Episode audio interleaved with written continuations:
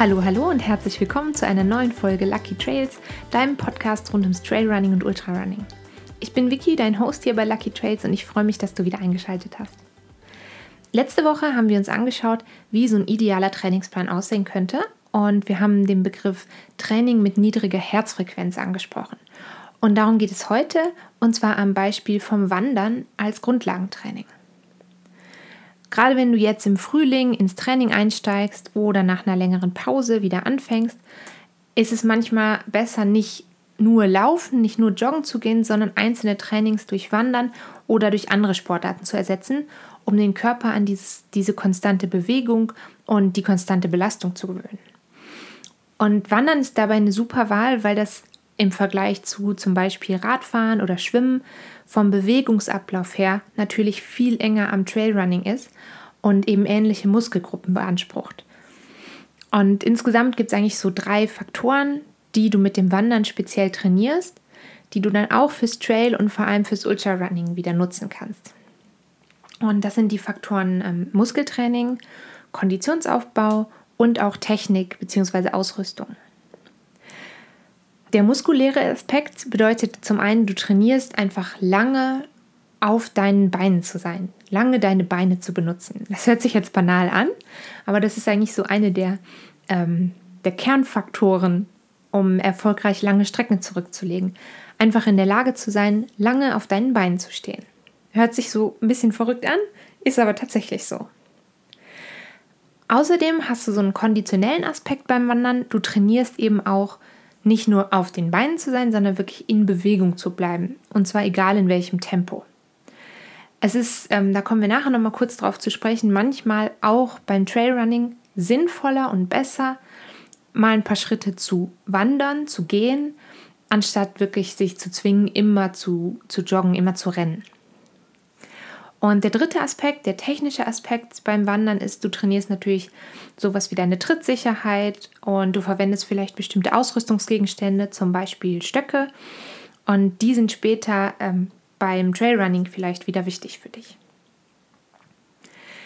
Insgesamt bewegst du dich beim Wandern in der Regel in einem relativ niedrigen Herzfrequenzbereich. So, was genau bedeutet das jetzt, niedriger Herzfrequenzbereich? Du kannst diese Herzfrequenzbereiche oder diese Trainingszonen natürlich mit einem Belastungs-EKG bei einem Sportmediziner ganz genau bestimmen lassen.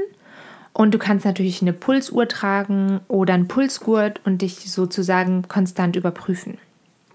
Und gerade als, als Einsteiger ist es aber vielleicht noch ein bisschen übertrieben, jetzt hinzugehen und dich beim Arzt durch, also durchchecken gut, ähm, aber jetzt beim Arzt hinzugehen und genau deine Frequenzbereiche bestimmen zu lassen. Es gibt aber eine ganz, ganz einfache Möglichkeit für dich zu bestimmen, in welchem Herzfrequenzbereich oder in welcher Zone du dich gerade bewegst, nämlich indem du einfach auf deinen Körper hörst. Das klingt jetzt vielleicht ein bisschen komisch und sehr abstrakt.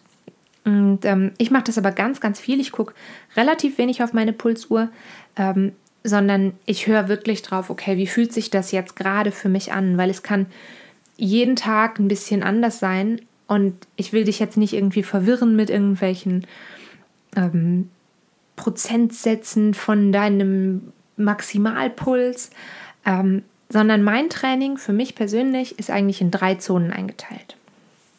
Also wäre zum einen die Zone 1, das sind ähm, die Easy-Läufe, also wirklich leichte, lockere Läufe. Dann Zone 2, das sind ähm, anspruchsvolle, anstrengendere Läufe. Und Zone 3 ist sozusagen alles geben. Wir gucken uns die einzelnen Zonen nochmal ganz genau an. Also wenn die Zone 1 bedeutet, das sind leichte Läufe, bedeutet das, du kannst locker laufen, du kannst dich noch gut mit deinem Laufpartner unterhalten. Kleiner Tipp, wenn du keinen Laufpartner hast und vielleicht Musik auf den Ohren hast, ähm, kannst du zwischendrin testen, ob du noch mitsingen kannst. Man kommt sich ein bisschen bekloppt vor, aber ähm, ist auf jeden Fall ein guter Indikator dafür, ob du noch gut unterwegs bist. Und in dieser Zone 1 bewege ich mich ungefähr 80 bis 90 Prozent von meinem Training. Und da sind auch meine Long Runs drin, also die langen Läufe am Wochenende. Wobei es natürlich so ist, dass bei einem langen Lauf am Wochenende auch schon mal Etappen aus Zone 2 oder eventuell sogar ganz kurz aus Zone 3 dabei sein können. Wichtig für dich zu wissen ist einfach, diese Zone 1, die verschiebt sich mit deinem längerfristigen Training und die verschiebt sich ganz natürlich. Und nach ein paar Monaten bist du dann zum Beispiel in Zone 1 schon ein bisschen schneller, als du es vielleicht jetzt am Anfang bist. Musst du dir gar keine Sorgen machen, es kommt wirklich ganz von alleine.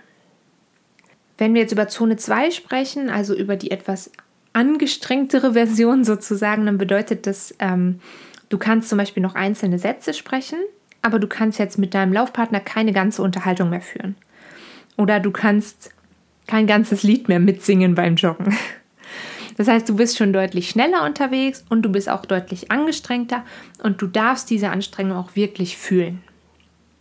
In meinem Training macht das ungefähr 5 bis maximal 20 Prozent von meinen Trainingseinheiten aus. Ähm, und das ist auch so die Zone, in der ich Intervalle laufe. Wenn ich also zum Beispiel 5 mal 5 Minuten Intervalle laufe, dann laufe ich die schnellen Intervalle im, in Zone 2 und die Erholungsphasen zwischen den Intervallen in Zone 1. Und dann gibt es natürlich noch die dritte Zone, und die kommt jetzt in meinem persönlichen Training super selten vor. Das würde wirklich bedeuten, okay, jetzt gibst du alles und du bist quasi ganz nah an der Grenze zum gerade noch Möglichen. Das ist ein Tempo, das ist geeignet, wenn du ganz, ganz kurze Intervalle machst oder wenn du Sprints machst, wirklich gezielt sprintest und ähm, vielleicht noch sowas äh, für den Zieleinlauf oder so. Und bei meinem Training sind das wirklich maximal 5% vom Training, die das ausmachen ähm, oft sogar noch weniger. Und ich habe auch teilweise Trainingswochen, da komme ich überhaupt nicht in Zone 3. Jetzt kommen wir nochmal zurück zum Wandern ähm, und zu den Effekten, die das jetzt wirklich fürs Trailrunning mitbringt.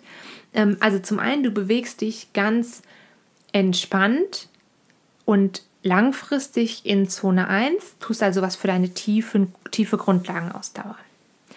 Wenn du dich jetzt vor allem fürs Laufen in den Bergen begeisterst, dann ist natürlich Wandern und vor allem Bergauf Wandern ein super Training.